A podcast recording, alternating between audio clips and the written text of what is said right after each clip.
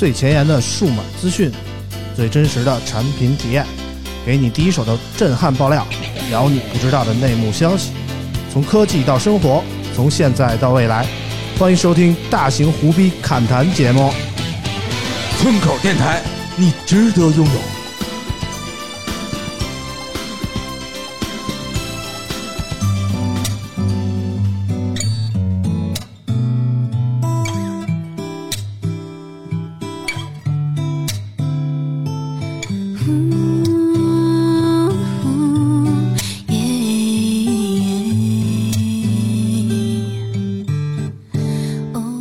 好，欢迎收听村口 FM 最新一期节目，我是啾啾。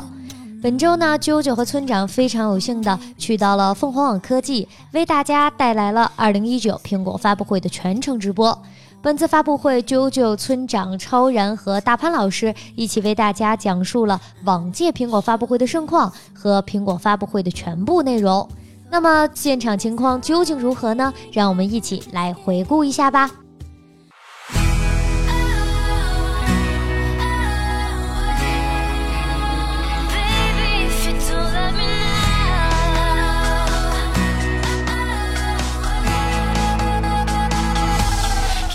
各位观众，大家好，我是来自科技数码脱口秀村口 FM 的主播啾啾，感谢各位观众通过凤凰新闻客户端收看凤凰网科技为您带来的二零一九苹果发布会全程直播。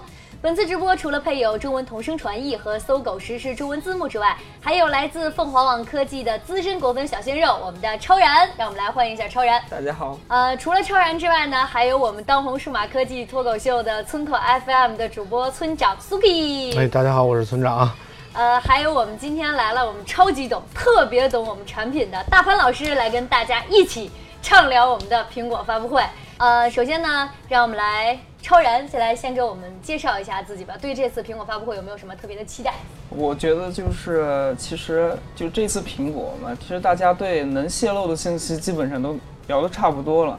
大家感觉其实就是印证自己的想法，会觉得主要的可能是外观上会不会有那个浴霸上去，会不会摄像头的变化，嗯，还有包括传现在传的特别火的那个双向充电的问题，还有一个 Type C。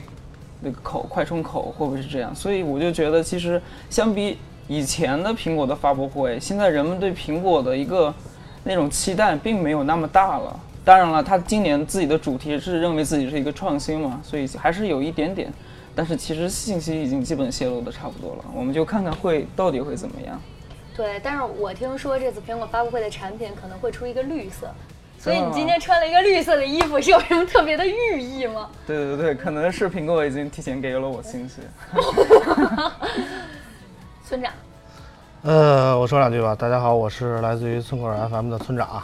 呃，平时可能大家通过音频和我们交流的比较多啊，我也是不太露脸的，说实在的。啊，这一次那个来凤凰做客这个。苹果发布会的直播啊，也是很开心。然后老有人说我村长是不是岁数特别大，年纪特别老啊？然后今天看了我的真容以后啊，我觉得还行吧，哈，还可以，还可以。然后对于这次苹果发布会呢，我基本上处于一个不太关注的态度啊。我觉得苹果一次一次的让我失望。大家常听我节目，可能也知道我是一个曾经是一个忠实的果粉，但现在变成了一个资深的果黑啊，因为我觉得。这次苹果发布会的主题叫“智创新”，嗯，但是从目前泄露出来的情况来看，我看不到任何创新。苹果新机所有的点都能在大绝大多数的国产手机上找到，所以我不知道苹果的创新在哪儿，这是我比较关注的一点。哎，我们来听听大潘怎么说。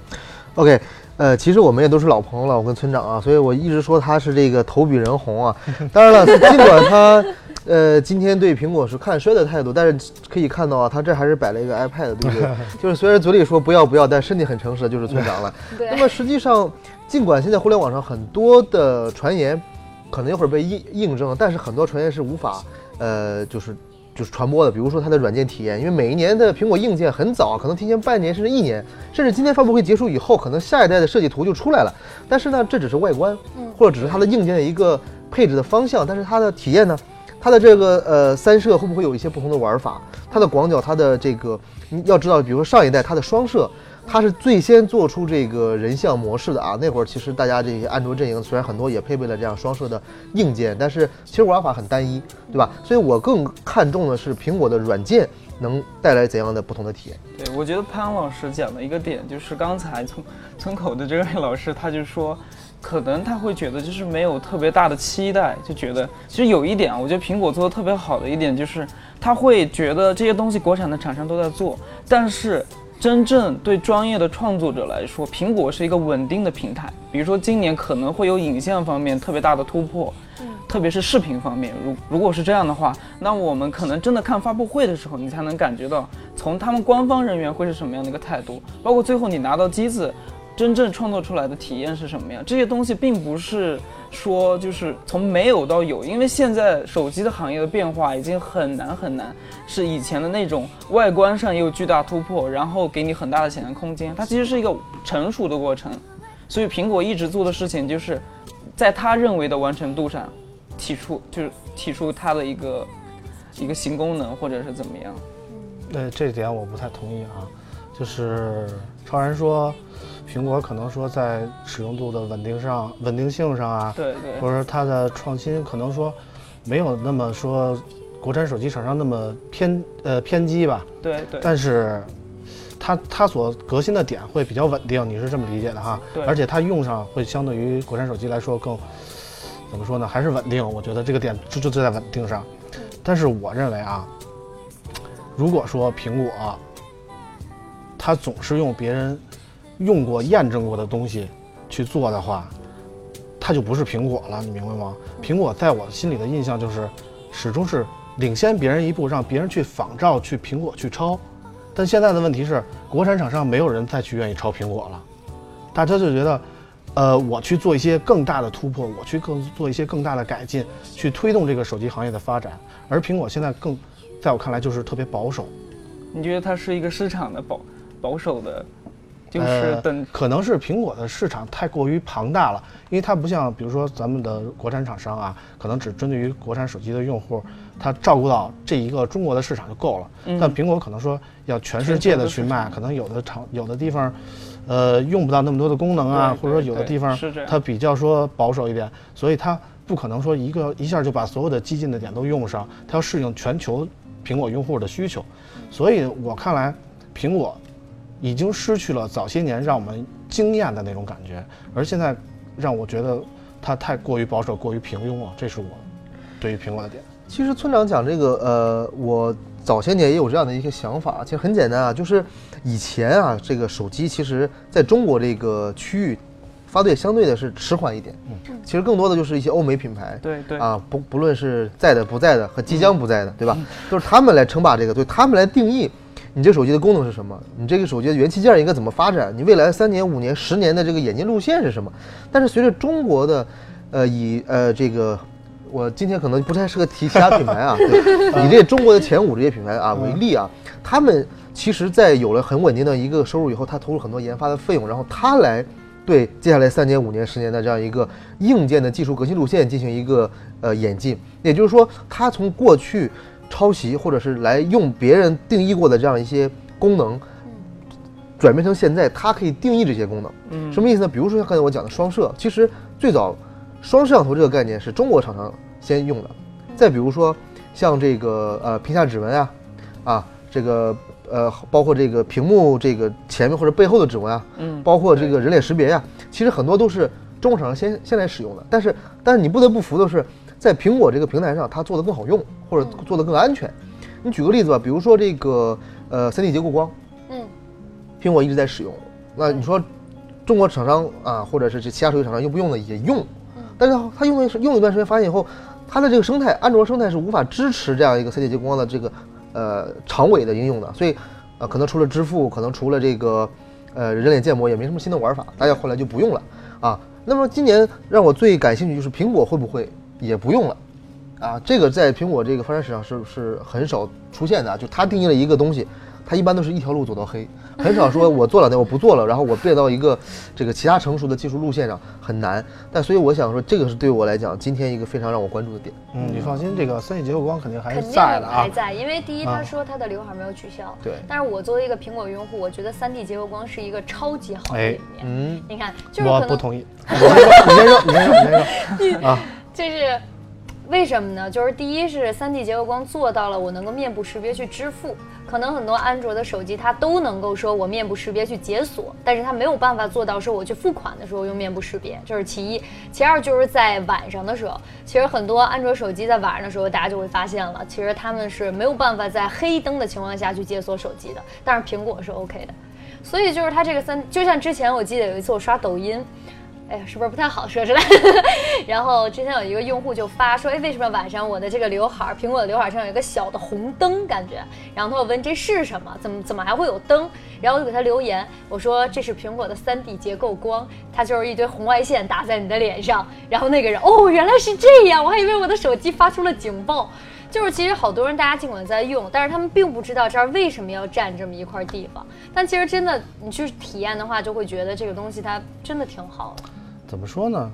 它其实可以不占的地方，呃，太多的国产手机证明，其实这个 3D 结构光可以被屏下指纹所替代。现在屏下指纹的进展已经可以做到几乎与那个机械结构的指纹识别速度差不多了。而且，如果你用过苹果很多年的话，你会发现，比如说啊，嗯，北京这个雾霾这么大，你有时候会戴口罩，你就发现你戴上口罩三 D 结构光用不了。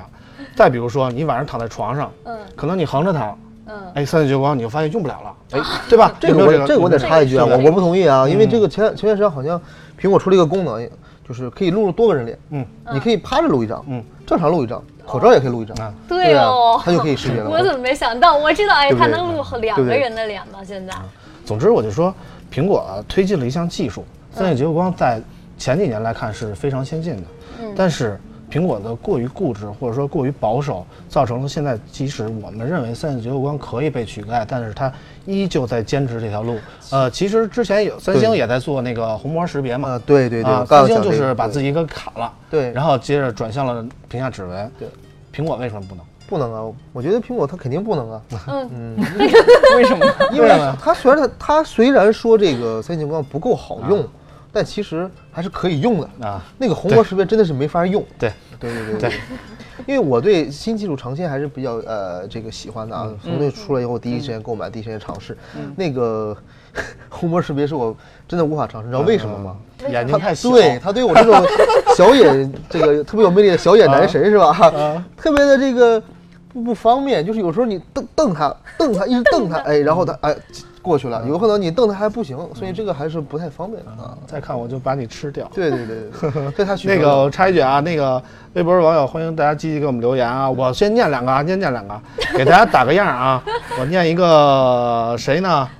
念一个沈小小朋友，他说：“我猜你肯定可以看到我，我看到你了，你是今天第一个中奖的用户啊，恭喜你啊！”还有一位老朋友叫倾尽时光初遇见，这是我们村口 FM 的老朋友啊。然后他他留言说：“我不喜欢看评测，但皇家战队的一娃、二娃、三娃真的很棒啊！”我老朋友先随时 随时就对倒戈了呀，是不是？我们先预测了这么多，我们待会儿再说这个具体产品的事儿啊。我们这个苹果发布会贵为这个科技圈的春晚，每年都很值得期待啊。其实我觉得现在苹果发布会越来越像春晚了。为什么这么说？春晚给人的什么感觉？对对对春晚就是可看可不看的感觉。对于我们现在来说啊，春晚真的可能我们小的时候全家都围坐在一块儿，哎，坐在包个饺子呀，一块儿看个春晚呀，难忘今宵啊。但是现在不一样了，现在有多少人还在坚持看春晚？我想问一下，我的的爷爷奶奶呀，对呀、对呀、对对呀、不过打断一下啊，它就是一种背景，就是很多科技爱好者他会把这个事情当做一个理所当然的事儿，嗯对他会去关注，但不可能说不会有很多人就花这个整段的时间，对就但他会一直关注这个事儿，嗯就是苹果的魅力。就对这个事儿，我本身没有什么意见啊，我只是觉得就是到春晚这是不对，应该叫叫秋晚。啊 毕竟是秋季发布会嘛，对吧？你就中秋节晚会，对，不是啊不是秋晚秋中秋节，嗯中秋节。对对。就是苹果，我觉得就是发布会之前集体喷，然后不管你怎么黑它，怎么说它，然后发布会还是要看的。对因为即使你不看，结束的时候你还是要看一看长图的。对对对，那个苹果发布会一点正式开始啊，我们在这之前先聊一聊大家之前看苹果发布会的经历，好不好？嗯，大家是从哪年开始看苹果发布会的？我想知道。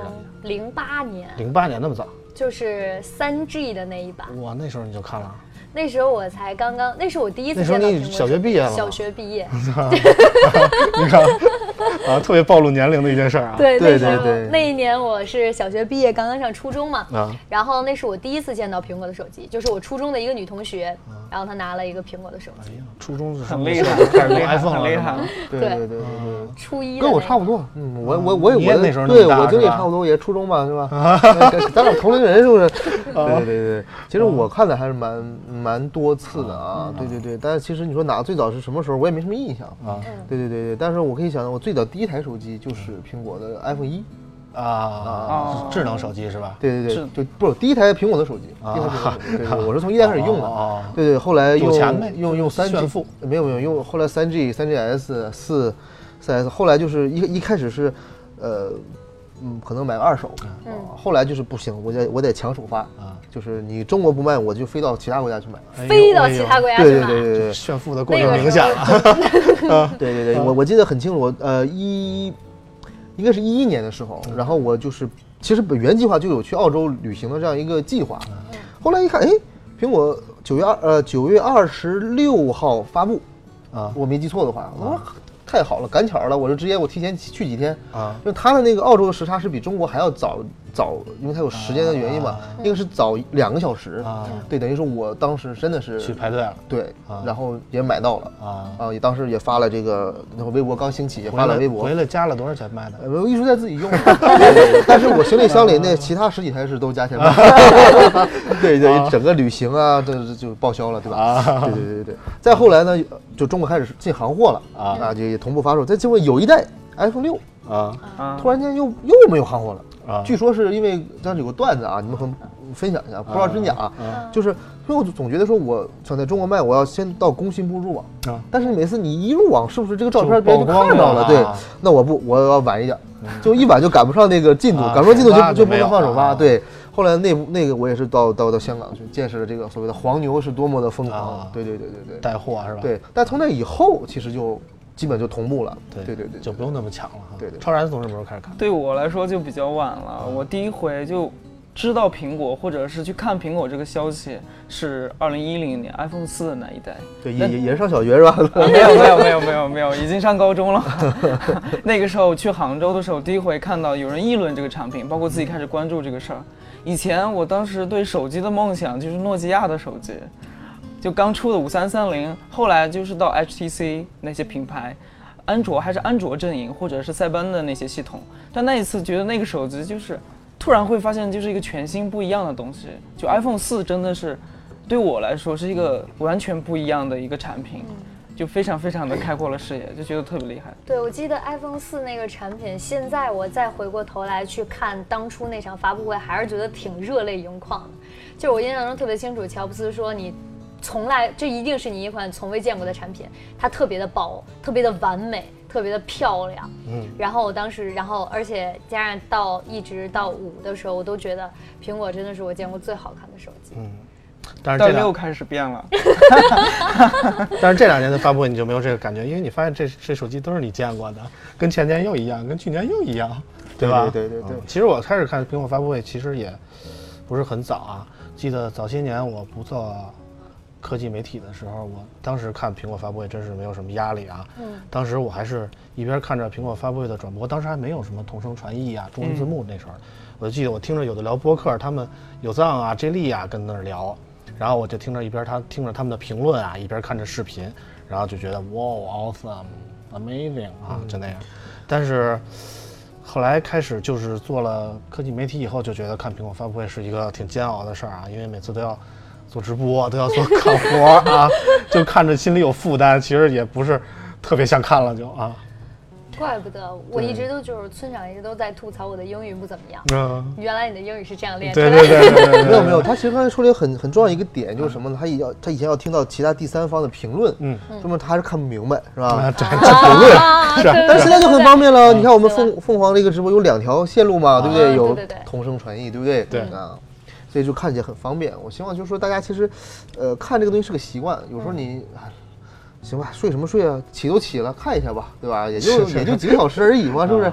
正正好今天其实可以看一下，对为什么？今天咱们十一点开始有一场中国国家队的比赛啊，今天对马尔代夫，今天应该能赢。我看了上半场是二比零，对下半场不知道什么情况，反正我估计中国应该能赢。看完中国这场球，正好就开始苹果发布会了，无衔无无障碍衔接，你对，知道吗？就是这个呃没喝行，完的这个这个足球解说员可以抬走了吗？把这个足足球解说员没喝完的抬到旁啊边，没别走错片场没吃了。完的这些小吃，接着吃起来，是吧？哎，反正甭管苹果发布会高兴不高兴，咱对国足先让咱高兴一下，对对不对？这算是球类的比较高兴的事儿，啊是吧？对对对对对对 是的，是的，不容易。嗯好，现在我们言归正传，回到我们苹果发布会上。嗯，其实如果说之前四五的时候就特别惊艳嘛，嗯，但是到就像刚刚村长说说后面就觉得它不好看，不是的，嗯。后面苹果就变成了挤牙膏似的，然后给我的感觉就是每一次看到它，哎，这次有一点点地方长得不一样，哎呀，好高兴啊！对，因为你终于可以让买一个新手机，终于让大家知道，哦，原来你是新的一款，对对对对对，哎，以后就是大家问这是不是新手机，看这个，看这 但是我特别好奇的是，今年会不会有五 G 的版本出来？嗯，这我觉得希望不大吧。从目前曝光的情况来看，对对对，但你要但是但要想，它的邀请函上毕竟写了它是致创新，对。对不对？但是之前曝光的这些，人家为什么要把人家创新曝光出来？因为五 G 这个东西，你从谍照里很难看出来。嗯。对，呃，但是五 G 其实苹果跟高通的官司刚刚解决了没多长时间它这一代的芯片应该赶不上，还是从设计的流程来看啊，应该是就是。常理是这样，但是我觉得这些国外公司它其实不是特不是太走常理。你比方说，嗯，呃，我先跟你和解，和解完以后呢，把高把英特尔打出局，然后用很低的价格再把英特尔买回来，是这种操作，对不对？你很多很很难想象，包括之前博通。啊，要要恶意收购高通，对不对？背后的金主是谁呢？对不对？这都都是很很很复杂的这种商业战局，所以到底会不会有呢？也真的不好说。反正从我目前得知的情况来看啊，这一次的 iPhone 十一应该是不会有五 G 的版本，而且基带还可很有可能还是英特尔的。是的啊，这就造成了很大的问题，就是信号还是不好，对而且没有五 G。最关键的问题是 iPhone 的用户花了那么多钱，一般情况下啊，一般情况下不是说大潘这种特别有钱的啊，年年都换的那种啊。大家都希望 iPhone 用的时间长一点，大家都觉得 iPhone 稳定。我看到好多身边的人还在用 iPhone 七呀、iPhone 八呀，真的是这样那种人，他们就觉得哎，你看我这手机用了这么些年，还是很稳定，你们那些安卓早就不行了。iPhone 八要跳起来打你了，我用了哪些年了？啊，就说这意思。但是如果你今年想要换了一个新的手机的话，发现哎没有五 G，然后明年哗哗哗五 G 全上了，嗯，你换不换？注定了这一代 iPhone 可能生命力只有一年，对不对？这就造成了一个很大的问题，就是 iPhone 可能这一代的 iPhone 不像以前的 iPhone 那样可以使得那么长时间，它没有那么。它即便依旧很稳定，但是大家都上用上了五 G 的话，iPhone 没有，你不觉得心里有点难受吗？不难受，不难受啊，不难受，我好开心啊！我好开心啊！我有新的 iPhone，对，其实不难受。其实是这样的，我觉得五 G 这个东西吧，虽然大家炒得很火啊，对对似乎是一个必需品，但实际上呢，你对五 G 的需求到底有多少呢？其实你像我个人而言啊，嗯就是分场景，比如这会儿。朋友说：“大潘该上线了，我们吃鸡了。”哎，这时候我游戏更新，你拿四 G 更，可能人都睡觉了，你还没更完。嗯，但这时候你五 G 很重要，但是平时像你正常的发微信呀、啊，浏大潘老览网页老师真的是有钱，拿五 G 更新然后游这个戏。这个这个收邮件啊，其实五 G 四 G 我个人感觉没什么太大差别。嗯而且按照现在的五 G 部署的进度啊，基本你进屋就没有五 G 信号。嗯对除非你在屋里建设这个五 G 小基站。嗯所以在这个网络条件还没有那么完善的情况下呢，你去说我因为不是五 G 也不买 iPhone，我倒个人感觉这个好像不是很能站得住脚。嗯，对对对对对，我相信村长可能会这样做，因为他本来也不买，他需要一个借口，对不对？对。啊，他就只能拿五 G 说事儿啊。对。对啊对，但是其实我可以说事儿的点那就多了，哎对不对？嗯。我们听听啊，其实第二个点，咱们就说，首先这个五 G 的来的过程似乎比我们想象的要快了，因为是的，我们之前一直认为可能要到二零二零年的年底，或者说到二零二一年这个五 G 才会真正的来到我们身边。但是我们现在突然发现，其实身边几乎就说北京市区内啊，基本上各大大大小小的地方都已经有五 G 信号了。嗯。然后现在目前在售的五 G 手机，我觉得至少有四五款吧。嗯。大家都可以体验到这个五 G 的便利啊，不是不只是像大潘说的，可能说某个地方说下载速度快一点儿，说真的是书到用时方恨少。网到用时方恨慢，你知道吗？有的时候真的就是很到很很就是特别着急的时候，你会发现你需要一个很大的速度、很大的带宽来来去下载、啊。对我我知道你说的怎样啊这个瞬比间比如说我去看球啊，不不不不不，就是当我突然想听村口 FM 的时候，哎，对对对网上不行，哎呀，对对对对对对，你说的很有道理啊我也我也是这么感觉的。所以就是说，如果说这个五 G 时代真的来了，但 iPhone 没有五 G，我觉得这个对于产品是一个很大的缺陷，我觉得甚至是可以说是致命的。对，因为其实你我觉得苹果肯定也考虑到这个问题了，因为毕竟像美国、英国已经五 G 开始商用化了，没错所以他们一定更先考虑到了五 G 的问题。所以我觉得他们肯定也会在这方面可能会有一些的策略，然后来缓解这个问题。我觉得这次发布会，所以说回来就是这个定价。对。你想，它如果说它没有五 G 啊，相对于相对来讲，它的可能 产品力不足，那它还会卖到原价，就是之前上一代那样一万起嘛，或者九千多起。嗯。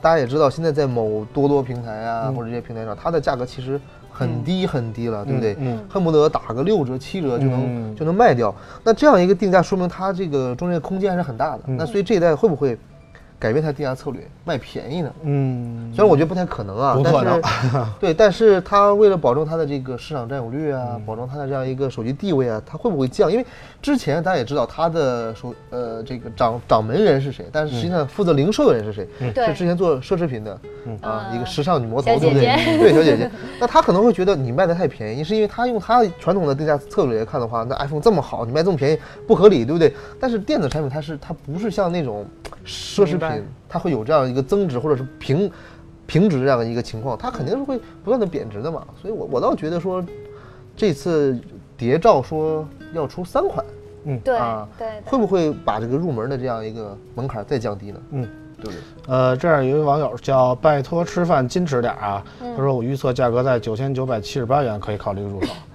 这个价格有很精准零有整啊 啊啊，很精准。还有一个库布里克说啊，今年 iPhone 前后都有国产新机发布，感觉感觉各个品牌都很用心跟苹果正面刚一次，但个人感觉。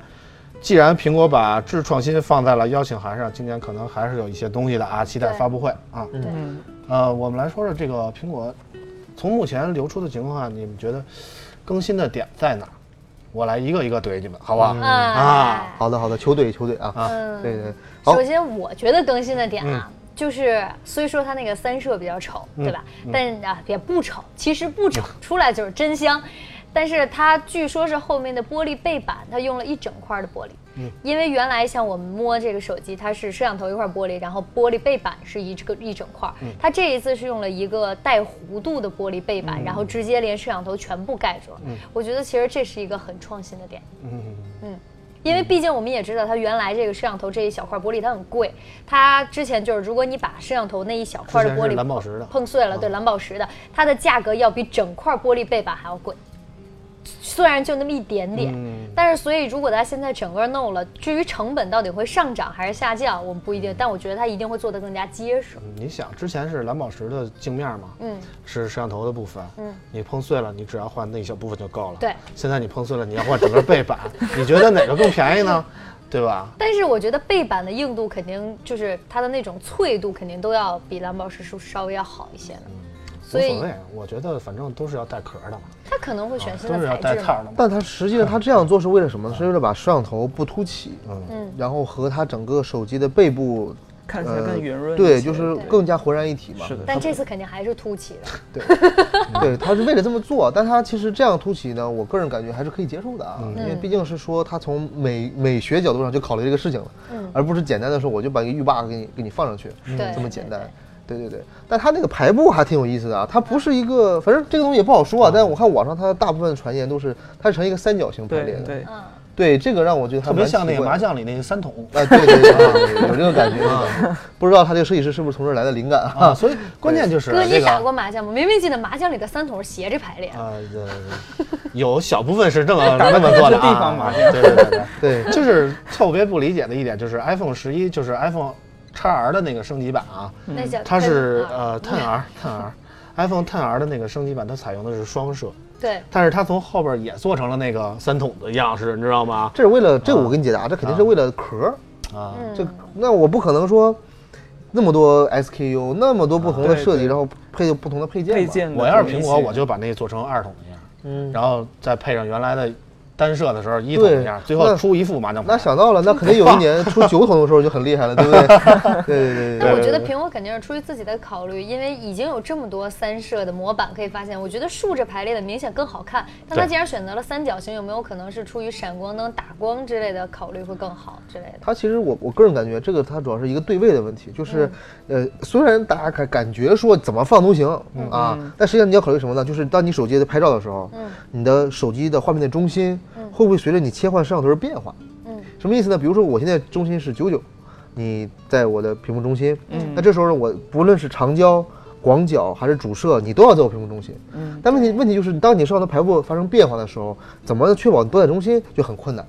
对，对对，这是第一。第二是你位置不一样了以后，虽然中心确确定了，还有个问题就是你对光线的这样一个一个一个一个一个收集，对对通光量，对。然后呢，比如说你可能这样一个就是角度，你太阳光直射过来，可能有个光晕，但是可能你切个摄像头就没有了。那这样的话体验是很差的嘛，因为你对三个摄像头拍出来不一样。对对，那这个我觉得对苹果来讲是不是不可能出现的，所以他肯定会考虑这方面的东西。但是我还是不理解为什么是一个三角形排列。对，我觉得那肯定我们就只能期待发布会了，发布会他肯定会解释这个。嗯从我了解到的情况看，好像苹果的这个主摄还是一千两百万的嗯哼，啊、嗯，但是大家都知道啊，国产手机可能现在已经上到六千四百万了，没错。甚至一一亿的那个手机已经开始曝光了啊。对。啊，苹果不做这些的改变，而是坚守在这一个一千二百万的摄像头，你觉得能接受吗？其实你看六千四百万这个事儿啊，嗯。它其实你要把它拆算，就是揉碎的来看这事儿，它是四合一。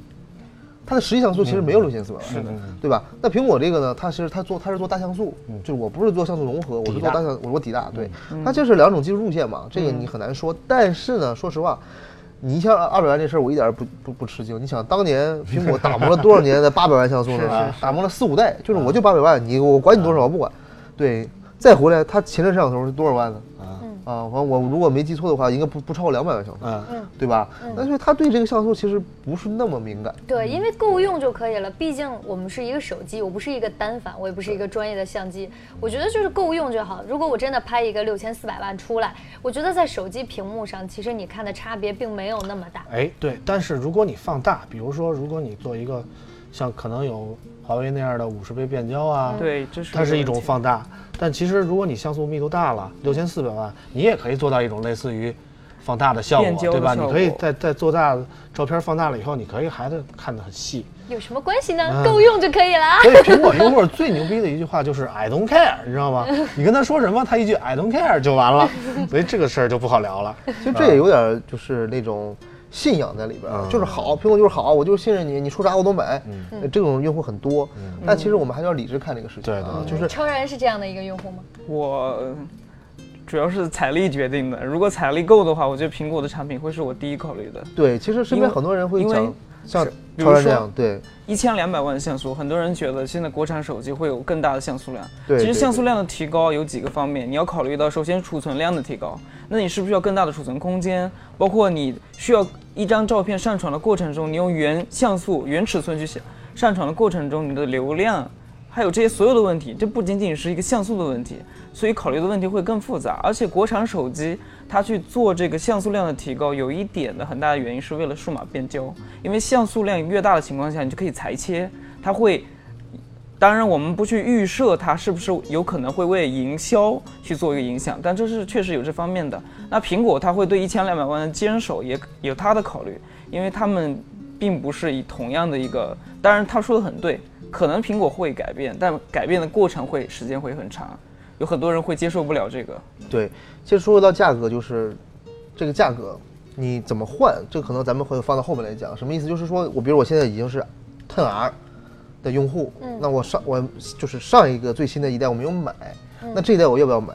要不要更新？你真是不太忠实的果粉啊为什么呢？，Ten R 都不买，上一代不买，对吧？对吧你像你像 Ten S，对吧？你像 Ten Ten S 或者是这种 Max，对吧？你可能每个用户有他不同的需求。嗯你像我当时我先入手了一个 Max 啊，后来我为什么不用了呢？我觉得它太重了，对我这个柔弱的身体，哎，对吧？特别柔是吧？特别弱，对吧？手拿不住，这四个人就你最壮。说是手拿不住，拿不住呢，你就会觉得说太重，是个负担啊啊，所以我就我我就换掉啊。那可能 R 是一个好选择，比较轻啊，但 R 我又不满足它的这个性能。大黑大边框啊，对，跑马可以跑马的边框，我就说啊它不能它性，就是你在这个产品之间，你没有一个能非常哎 match 的产哎品。对对对对，所以我后来就用了用用了其他厂厂商的东西。所以，但它这一代会不会把我重新招回去？边框这个事儿，你得看它价格。很多人当价格某多平台它降到一定的程度的时候，你会视觉上和心理上都觉得它边框变窄了。而且今年有可能他们会很多信息放出来，认为可能他们的升级款就叫做 iPhone 十一嘛。如果是这个代号的话，这款产品会不会，嗯，它的边框会更窄呢？如果更窄的话，是非常有吸引力的一款产品，因为很多人不不愿意去买 Ten 二这款产品，就是因为觉得边框太粗了，或者是各种外观的原因。而且我考虑到，就是你想想看，它叫十一，它的上一代的话就应该是相对应是十，那有没有可能它的边框的这个控制就跟十一样？这是有可能会有的一个呃，这个可能性我感觉不大啊。首先从曝光的情况来看啊，iPhone 十一所对应的产品是 iPhone x iPhone Ten R。iPhone 10 R，因为它的屏幕尺寸好像是六点一的，而且屏幕还是是 LCD 的，所以必然它是一个 iPhone 10 R 的升级版。是呃，所以我特别不理解 iPhone 十一为什么是 iPhone 10 R 的升级版，这造成了 iPhone 这个数字系列的它最旗舰的小屏旗舰，它乱了，你知道吗？其实它它哎，这个命名来讲，它早就乱了。那早就乱了，因为从 X 啊开始，我为什么叫 X 呢？嗯因为大家大家都喜欢叫 X 嘛，就开始你就发现乱了。嗯对，因为你选 iPhone X，然后 iPhone 十一，对吧？你没有关联性了，啊，对不对？虽然我们我们科技圈内知道是叫 Ten，对不对？啊实际上你出去看都是 iPhone 叉对，iPhone 叉，iPhone 叉，iPhone 叉，对吧？iPhone 叉 S、iPhone 叉 S Max，对吧？对对对所以你怎么让这个营销让普通消费者知道哦，原来新的叫这个，嗯对吧？而且苹果史上在起名这个事情上事情上，我觉得是非常的草率啊。比如说啊，历史的车轮滚回去，它曾经出过一代产品叫什么？叫做 The New iPad。啊哎，新的 iPad。OK，老板，我去买个新的 iPad。你很难就是你讲不清楚你这个到底 iPad 几，后来又 iPad 四，嘛是是后来又说啊 iPad 四。那上一代怎么着？你就不认它了，就，iPad 就给它画出族谱了吗？不是这样，对吧？就他经常做这种这种的命名上的这样一个混淆，让普通消费者真的很很难去理解这个事情。嗯对，包括说你说未来现在现在是 iPhone 八，嗯，它卖不卖了？嗯这个 iPhone 八它的这个设计是这种，呃，有 Home 键的这种设计，对吧？嗯然后就就此进入历史的长河了嘛，就不再出了嘛。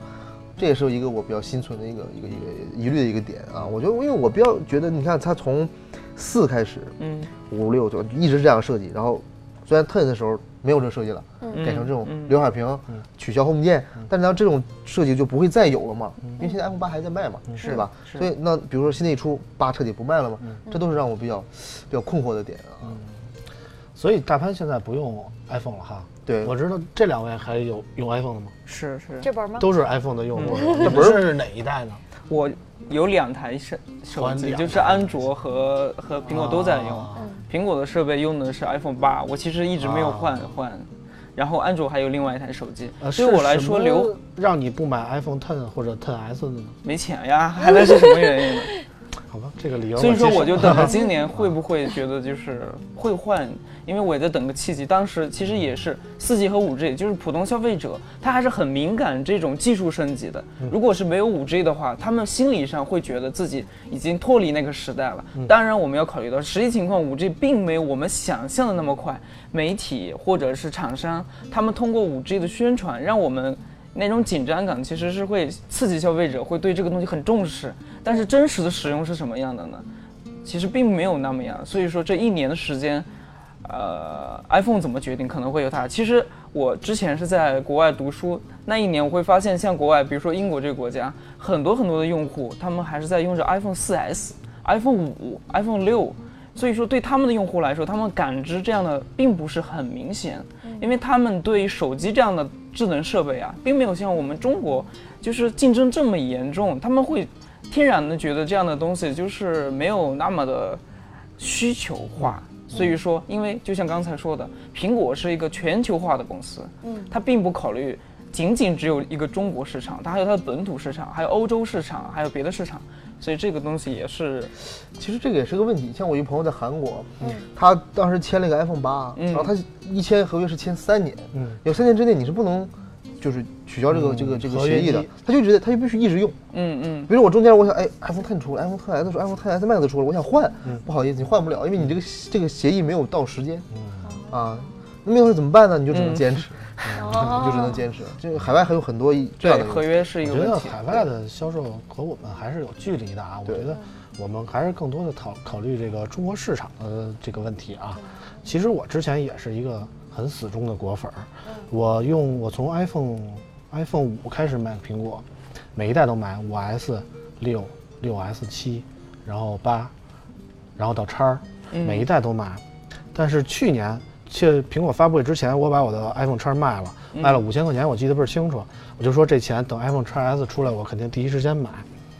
但是 x S 发布会看完了，我就迷茫了。我觉得我需要再加，可能再加再加六千到七千，我才能买一个新的 iPhone。是是，但是它真的和我的 iPhone x 有什么大的区别吗？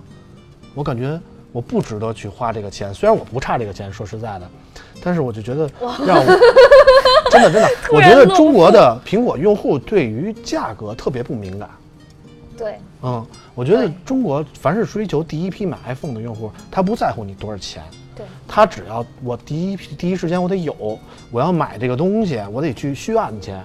嗯，但是理性一点的说，你值得为他花一万二、一万三去买这么一个东西，我觉得值得。现在不是很有必要，尤其尤其是这一代。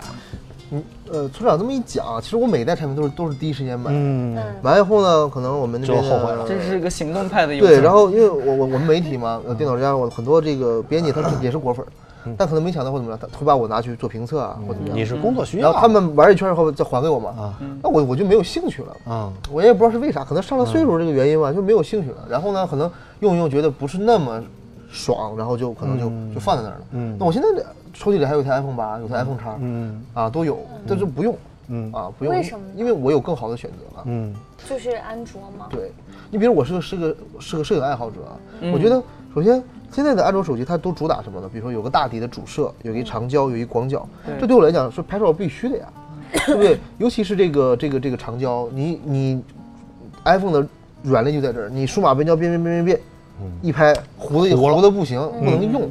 对对吧？对，尤其对我们这种媒体工作者，这很重要，对不对？对因为因为就可能这一瞬间就一秒钟，你拍到了一个明星的一个一个怪表情，哎，对吧？这点击量就来了，对。所以就是他这次把这东西重新加入进去，我倒觉得可能是会唤醒很多人回归的一个一个方式啊。啊，虽然你会觉得很多人会唤醒回归买苹果啊，但是网友的留言还是很实在的啊。网友 Fuher 说，这次发布会主题是智创新，结果外貌还是微调，性能小升嗯哼，啊，基本上看不到什么明显的创新的意思啊。性能也不算小升吧，啊处理器也升级了，这然后屏幕也升级了，摄像头也升级了，然后充电也升级了，嗯，电池也升级了，你还要怎样呢？还能升哪还要我怎样？要怎你样？还要怎样啊？咱们挨个说吧，先说处理器啊。嗯我觉得 iPhone 的处理器，它每一代都很强大，嗯它总是能玩到最好的，都说表现性能的那些游戏。嗯，但是你会发现，用了两年以后，iPhone 也会卡，为什么？对卡不问题不是出在硬件上，嗯，而是出在软件上。哎，你随着 iOS 的升级，它就会造成你手机一点一点就变慢了。但是这个事儿知道吧我我有相反的意见啊。首先呢是这样，你会发现 iPhone 它没有抛弃老用户，嗯它直到现在可能对我们记不清啊，大概说，比如说 iPhone 四用户，它还提供支持，嗯，就是你虽然说你可能是我 N 年前的用户，嗯但你依然可以体验到最新的 i iOS 系统给你带来的嗯对，你可以无与伦比的体验。你可以当然，当然对，选择升级当然像九九说，你可以不升级啊啊，你为了不卡顿，你可以不升级。对但是你不升级的话，会造成很多 APP 应你装的时候装不了了就。啊对对对对所以这时候你会发现，就是你 iPhone 四能用一个最新的 iOS 十三的系统，嗯所以说啊，你就觉得这是理所应当。那它卡了这事儿，你仔细想想，你这五年前的、六年前的机器，你卡很正常嘛，对不对？对啊对啊对吧？那但我现在我给你个机会去体验，那你想要更好的体验，你就买个新的手机嘛，对不对？人家这个逻辑很通，它不像现在，你像我以前用三星手机的时候，会会很很头疼，一年以后没有对，再也收不到系统更新了。就很简单一个道理，你五年前可能你花了几千块钱去买个手机，然后你不买了，然后如果所有人都这样，那手机厂商就都不用干了，对，大家都破产了。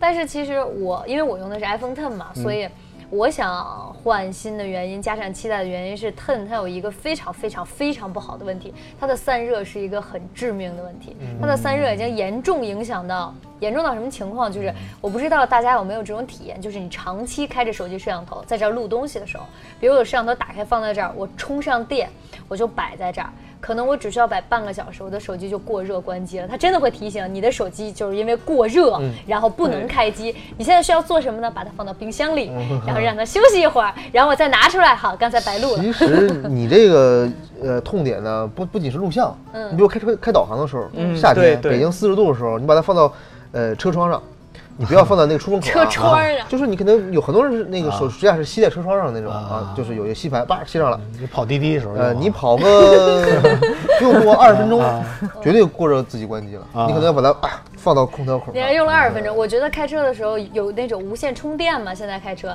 只要把它放在无线充电十分钟，然后你的导航就开始前前方方，就是它就开始接因为它因为它降频，它要降频来来来减少它这个温度的这个升高嘛。对对对对对对，这是确实是，而且我觉得 iPhone 的电量其实一直都不够使，对对吧我觉得 iPhone 用户出门必备的是一个充电宝吧。是。对对对，其实也能造成一个优点。嗯，电量不够有什么优点呢？我给你举个例子，比如说，咱俩出去约会去啊，玩了一天，我要是一 iPhone 用户，到了晚上吃饭的时候，我手机肯定没电了，嗯对。谁买单？你买。我没电了怎么办呢？没电我不管，你现在 我我没我是吧？啊，你买，谁要谁要你这个头头比我比我火呢是吧？那实际上是这样的，你这个电量焦虑这个其实每个手机都有。嗯。iPhone 我那会儿用，我只要一开机，我就给它放到什么黄色电池模式，什么呢？嗯？就是那个省电模式。省电模式，嗯。其实也不太影响用嗯。啊，但是确实能会比以前的能大概续航长百分之三十。啊啊，一定要开，不开我就见电量焦虑，一出门只要百分之九十九我都焦虑，嗯。确实不够用啊。我看到那个黄色我就焦虑，我看到电池变成了黄色，因为它是。我是低于百分之多少，然后它才会开始开启省电模式嘛。我看到黄色我就异常现在焦虑，但是还好啦。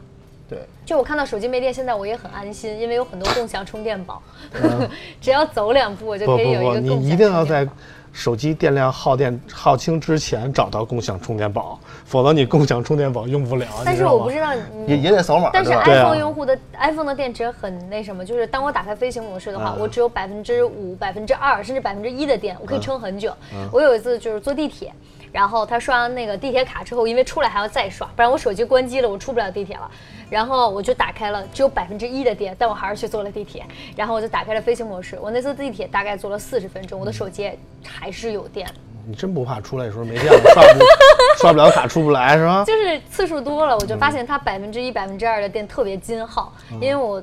真的是真的是，那天做了三十分钟、四十分钟，其中我还偶尔打开飞行模式回一句微信，然后因为我就怕我出不了地铁。谁给你的勇气？不是，这个是这样的，iPhone 它有一个叫做就是校呃这个校准电量模式，什么意思呢？它它最后的百分之一，其实它不是平均分的百分之一，嗯它最后的百分之一会呃有留很很长的富裕。对，以前你越狱完以后，它有个插件叫校准，可以把电量校准以后呢，你就发现百分之一和百和百分之九十九到百分之九十八是一样的了，它只是人为的给你把百分之一这个跨度增大了。对，其实它虽然显示百分之一，它可能有百分之五对的电。对对，对对对对对，是这样的。你看，成功的骗到了这种 无知少女对无知？少女，哇，太好了？所以其实不是吗？嗯，其实其实其实你觉得很时间很长，它它它实际上它剩的电量是不止百分之一的。哎，是那个时间剩的不多了，大概十分钟，我们简单捋一下这个升级点吧。好的，这次说有一个微博网友叫金一辉啊，他说根据苹果的做事风格，渐变色肯定不会是他们考虑的范围。对，苹果的颜色我觉得一直都没有什么让大家吐槽的。对对对对，啊，这次新出的几款颜色大家怎么看？一个绿一个基佬紫嘛。不不不能这么说，我还是很喜欢的啊。这个新颜色都是用在 iPhone 十一上的吧？对，应该是的。对，对，我觉得我可能还是黑白吧。我只买黑白。我觉得绿色心态这么老绿色也不错。嗯，成功人士需要有绿色。对对对我以为你是国安球迷呢。除了这个之外，我还比较关心的是说，他把他的 logo 然后整体居中了嘛，然后说为了支持反向这个充电，但是嗯我觉得也有的这有点但也有曝光说他不支持。嗯，反正反向充电这个事儿目前还没有定论啊。对但是我觉得把这个 logo 挪到中间，我觉得就是有点儿质质疑用户的智商啊。它充不充得上电，大家都能看得出来，没必要非得说我这 logo 在这儿你就摆这儿，觉不一得有点儿定，不一定，因为比如我用那个它的那个耳机的话，耳机你要打开才能看到灯，嗯，然后你要合着充电的话，你是看不到灯的，我不知道它充没充上，对不对？但如果我正好有一个 logo 放，我觉得挺好的设计。啊。嗯，同意。好吧，还有一点是这次 iPhone 可能换 Type C 的壳，你觉得可能性大？我觉得不可能，我觉得不大啊，因为这意味着要倒掉一批共享充电宝。其实它因为它生态链儿在这么多年，它把这个 Lighting 就换掉了的话，嗯其实对向前兼容这个事儿是是是说不通的嘛。嗯而且它 Type C 你看现在只有在 iPad Pro 上使用，嗯但它 iPad Pro 它定义是什么？定义是这种生产力工具和笔记本是一个是一个量级的产品，所以你笔记本有本也是对，然后它 iPad 会有，这是嗯很很很很很正常的。但是手机我觉得应该是不会有的。啊包括你像普通的 iPad Air 这种这种产品，它也是没有的嘛，对吧？所以它应该以后也不会有。还有一点是这次 iPhone 可能会支持 Apple Pencil，、哼你觉得这个意义大吗？我觉得有点像 Note 十，对对对对对？吧？不不不，我觉得比 Note 十差远了。起码 Note 十的那个笔，嗯它可以比如说遥控那个拍照啊，啊，它有其他的用途而且这个机身内部本来就能存住这个笔。对但 iPhone 你觉得带一个 Apple Pencil 就觉得特别二的一个那。你怎么知道 Apple Pencil 这次不升级呢？嗯，反正我有有道理。反正我知道的事儿就是我丢过两根儿 Apple Pencil 啊啊，上面可以自己刻刻字儿嘛，我刻了剪刀请打这个电话也没理。对，因为它没有地儿放，它磁吸的，就很容易一碰就掉了，你也不知道。对啊，对啊。对对对它好像就有放笔的手机壳买的，就是官方就是那个 Pad 壳。OK，就是我想要买一个就是官方带键盘的，因为生产力工具嘛，你要生产力啊，对不对？又要笔还要键盘，对，就就只能只能磁吸在上面，这很不方便。对，就是有钱人的思路其实。我倒觉得，就是很多用 iPhone 的人都是追求 i iOS 的生态嘛，对或者说追求这个苹果的稳定性。他觉得很多不会有乱七八糟的 app 去安装啊，不会怎么样的，所以去买给老人使啊。加入这个笔以后，可能这个 iPhone 就更像老人机了，你知道吗？啊，它可以就是手写输入啊，对，然后然后。拨号是一、二、三，是吧？哎，哎还还有播报是吧？这是一个好的创新点啊，智创新我们啊啊。那这次不是还有出 Apple Watch 吗？啊，对啊，Apple Watch 要升级，对，然后要增加是量血压吗？还是？呃，功能上不说啊，哎现在 Apple 如果能量血压，太适合村长了。然后我觉得村长一定要来一个，对对对 村长的身体我都没有 iPhone，我来 Apple Watch 这怎么用啊？啊，本身就有 iPad 也可以对对对对对对。反正据我了解，新一代的这个 Apple Watch，它大概就是换了一个铝什么什么的外壳对啊。嗯，对，其实与其叫新一代的 Apple Watch，不如说是 Apple Watch 四的就某一个版本，我觉得叫的更合适啊。所以我觉得 Apple Watch 之类的，反倒对我来说没有什么任何的期待。但是但但是这次发布会是俩小时，我觉得光一个手机一个手表还真的很难支撑。还有新款的电脑笔记本，不会吧呃不会吧，不会吧啊不是说这次要出十六寸，吗？它下个月还要再应该是十月的发布会可能会出啊。对对对那还好，我还能再稍微安心一个月。对，对刚买新款。对，刚买了新款那个十五寸的，所以我觉得这个可能手机可能要讲一个小时，嗯很有可能。所以这次那升它的更新。点一定很大。对对对对我觉得它的重点可能还是最后在影像创作上，会有很长时间的讲是这个。它为什么就是苹果，它如果做出一个改变，比如说像之前的刘海，它一定会把精力花在这个上面，让别人理解他的改变。嗯，所以的话，他这个时间时长会分配，可能在那个摄像头部分会。通过他的讲述，让你怀疑的眼神开始打动你去消费了。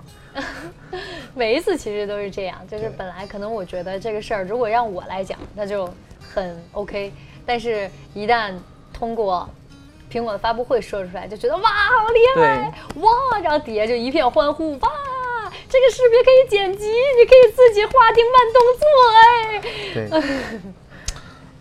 所以我说，这个当硬件儿升级不能够支撑它的购买力的时候，它肯定会强调在软件方面的优化。嗯。对。现在我敢说百分之七十吧，不敢说太多啊，百分之七十的用苹果用户都是冲着这个 iOS 或者说 iOS 生态才去坚持着一直购买 iPhone 的。我主要的原因就是为了玩游戏，嗯 实在是没有九九。实在是在生态对 iPhone 的服上充了太多钱了。对 在 iOS 服上充了太多钱了，我没有办法换到安卓。嗯，所以这个没办法，所以我觉得，如果今天晚上苹果发布会能够持续两个小时的话，嗯它必然会在软件生态上着重笔墨去介绍，对，因为它的硬件实在是让我看不到什么太多的但。这个也是我们非常期待的嘛。对，其实最让我期待的一个点是什么呀？就是村长看完这个发布会，然后一会儿再回来的时候，跟我们大声喊：“我要买 iPhone，我要回归。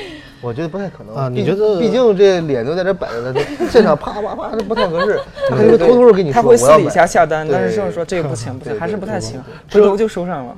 只有一种可能让我去买 iPhone，嗯，什么可能？就是说，它出了一个 iPhone SE 的升级款，嗯哼，啊，比如说它采取采取了一个类似于 iPhone 叉的那样的刘海屏，我都可以接受。说实在小的，尺寸啊的？我需要一个小尺寸的 iPhone。可能说之前乔布斯说三点五英寸是最接近人类那个对手感的那个机器嘛但是现在可能没有手机能做到那么小了。但是全面屏的引入以后，可能说如果一个小屏手机的话，会会无限接近于但我那个说实话啊，最佳手感。我上前段时间自己回去用了用我的 iPhone 五，嗯，我真的用不了，嗯感觉我手手都摁不到那字母上，太小了，回不去了。我也觉得大屏真的好舒服，因为我用了几天游戏手机嘛，安卓，当然还是想尝试想切换一下，嗯然后用了几天觉得哇，大屏好爽啊！没事儿，妹子，你切吧，你的账号可以就丢给我，我帮你 我们继续玩儿。是是嗯，我们念一个网友的留言吧。，OK，啊，今天这个网友叫今天 WB 倒闭了吗？WB 是什么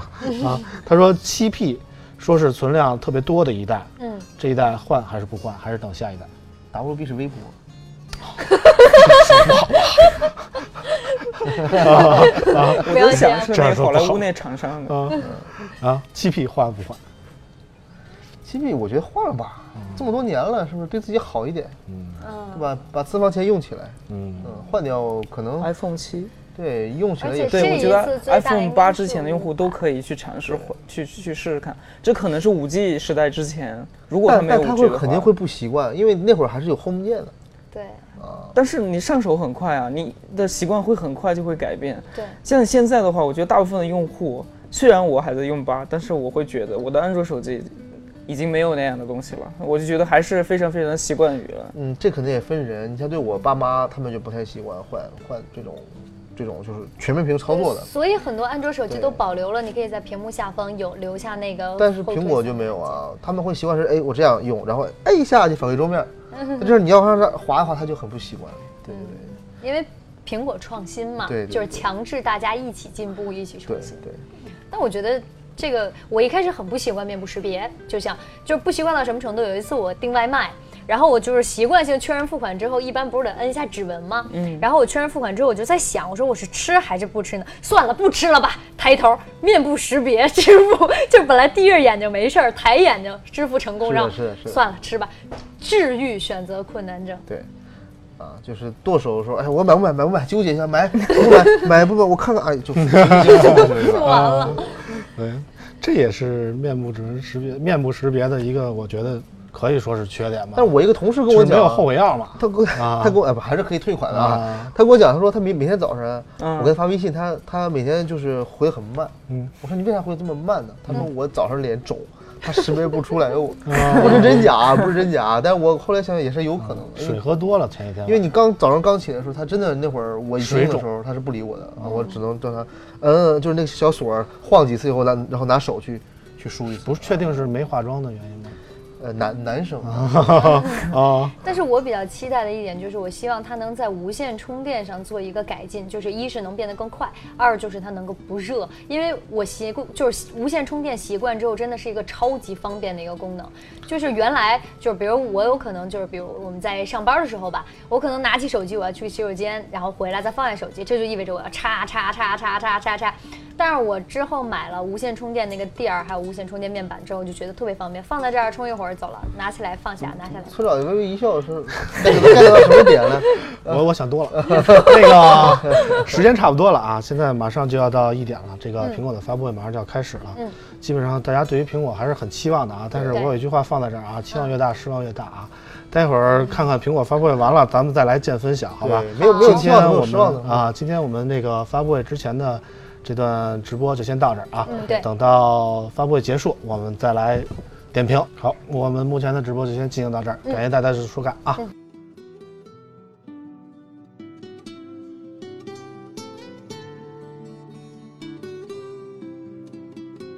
众说纷纭的预测之后呢，苹果发布会也终于是揭开了它的神秘面纱。那么，对于新款的 iPhone、新款的 Apple Watch、新款的 iPad 之类的等等等等，，JoJo、村长、大潘和超然又是怎么看的呢？想知道的话，就继续往下听吧。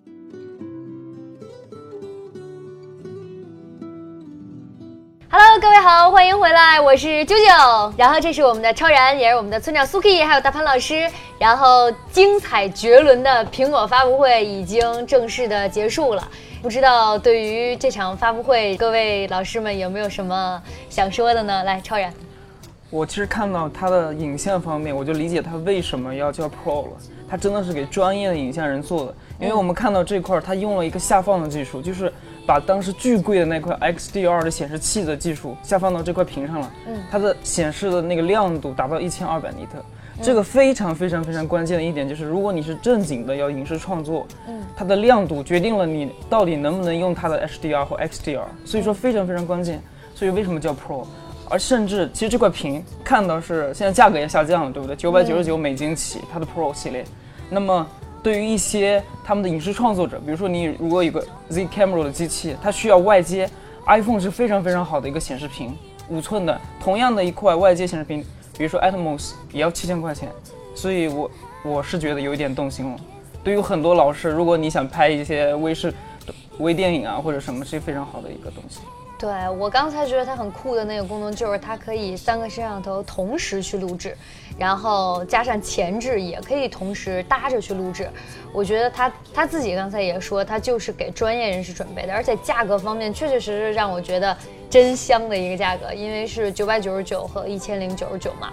我觉得价格方面真的是降了不少，确实像大潘老师说的，就是从那个小姐姐 奢侈品小姐姐走了之后，确实价格是有所改变的，还是范老师先说吧。好，看来这个村长别大招了啊！我先说，首先就是这三款产品终于在命名上呢回归了一个正道。怎么说呢？你看我们捋下上一代啊，X 就 Ten，然后呢 Ten R，嗯，Ten 那个 S Max，那很多人不了解这三个产品什么关系。按理来讲，你产品要有一个递进感，什么意思呢？就是你首先像这一代十一是一个入门级产品，对，价格相对低廉一点，然后呢，我给你提供最基本的使用体验。然后呢，你想要更更高级的体验，那你可以选择 Pro。对，好吧，哦哦，然后在 Pro 上你要选择更好的续航或者更大的屏幕，你再选择 Max，这是一个产品上台阶儿一个递一个一个这个递进的一个关系。那么也回归了像以前，比如说 iPhone，呃，比如说 iPhone 六，然后 iPhone 六 Plus，对吧？让让你区分开两个产品的一个差异。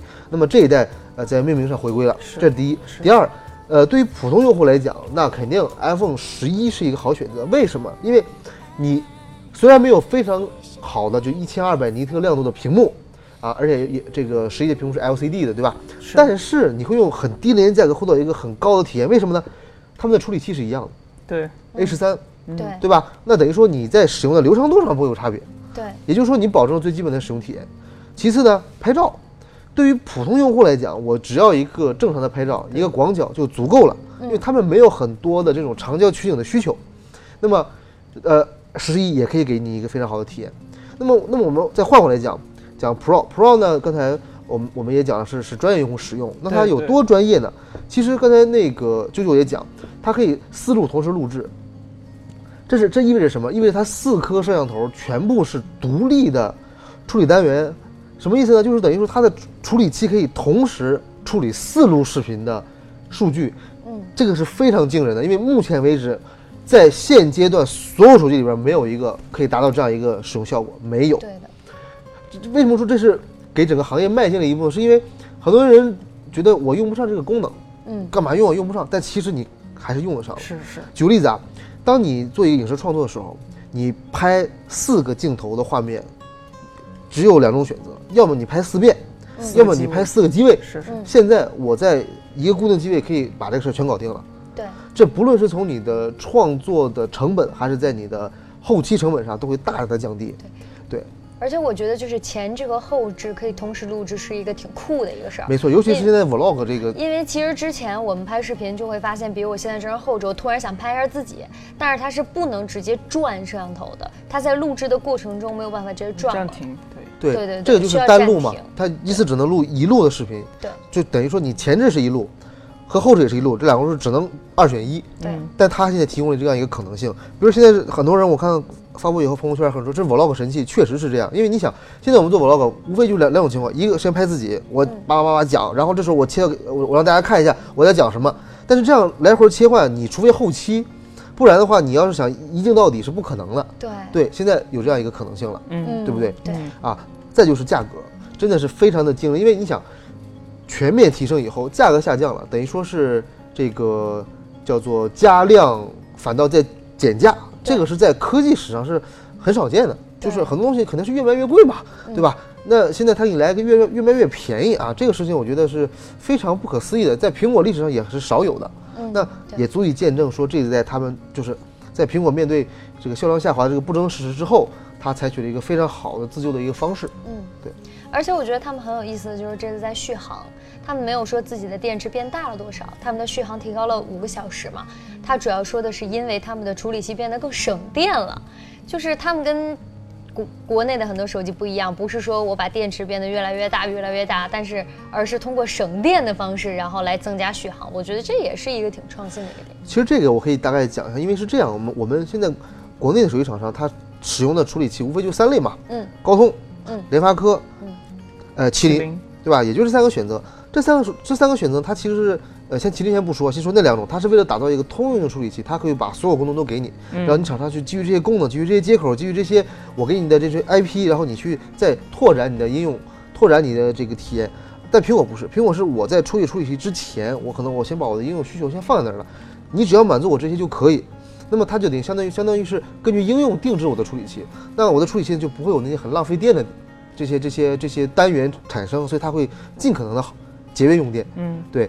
至于电池会不会提升，我个人感觉电池肯定是增大了，但是按照苹果的这个套路，它不会告诉你我电池到底是多少毫安时。嗯，对，所以说呢，呃，后续我相信在后期评测当中，大家肯定会把这一点会会提出来。嗯，对，行了，各位优点都说的差不多了啊，我来泼点冷水啊。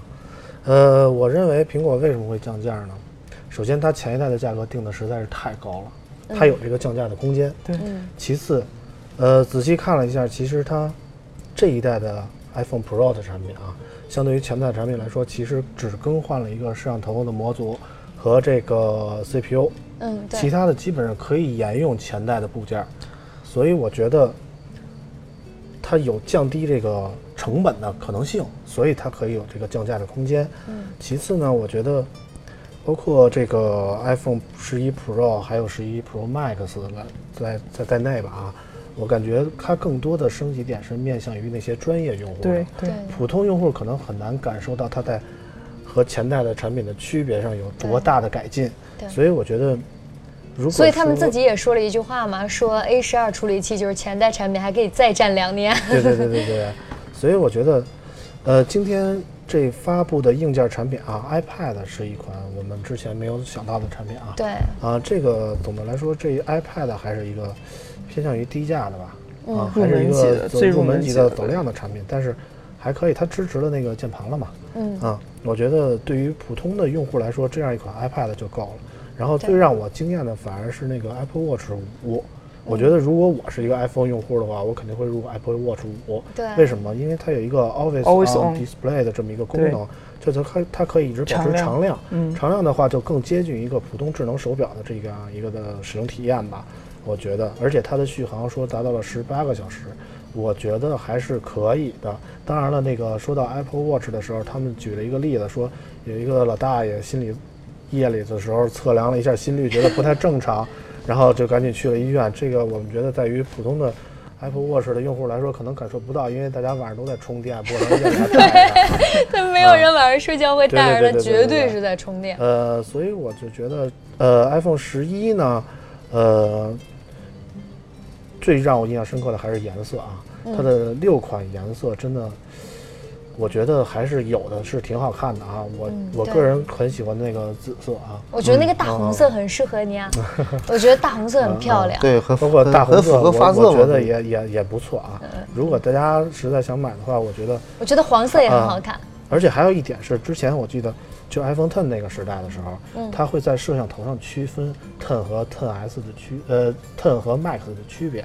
当时是我记得 Ten 是用的是单摄，然后 Max 用的是双摄，而这代产品呢，基本上包括十一 Pro 和十一 Pro Max，它在摄像头的排布上是一样的。嗯，我觉得这还是苹果相对良心的一点吧。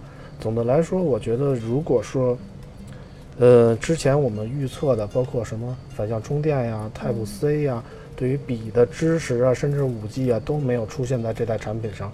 我感觉，苹果对于这款机型的降价，更多的把它定位于五 G 时代来临之前的一款过渡产品。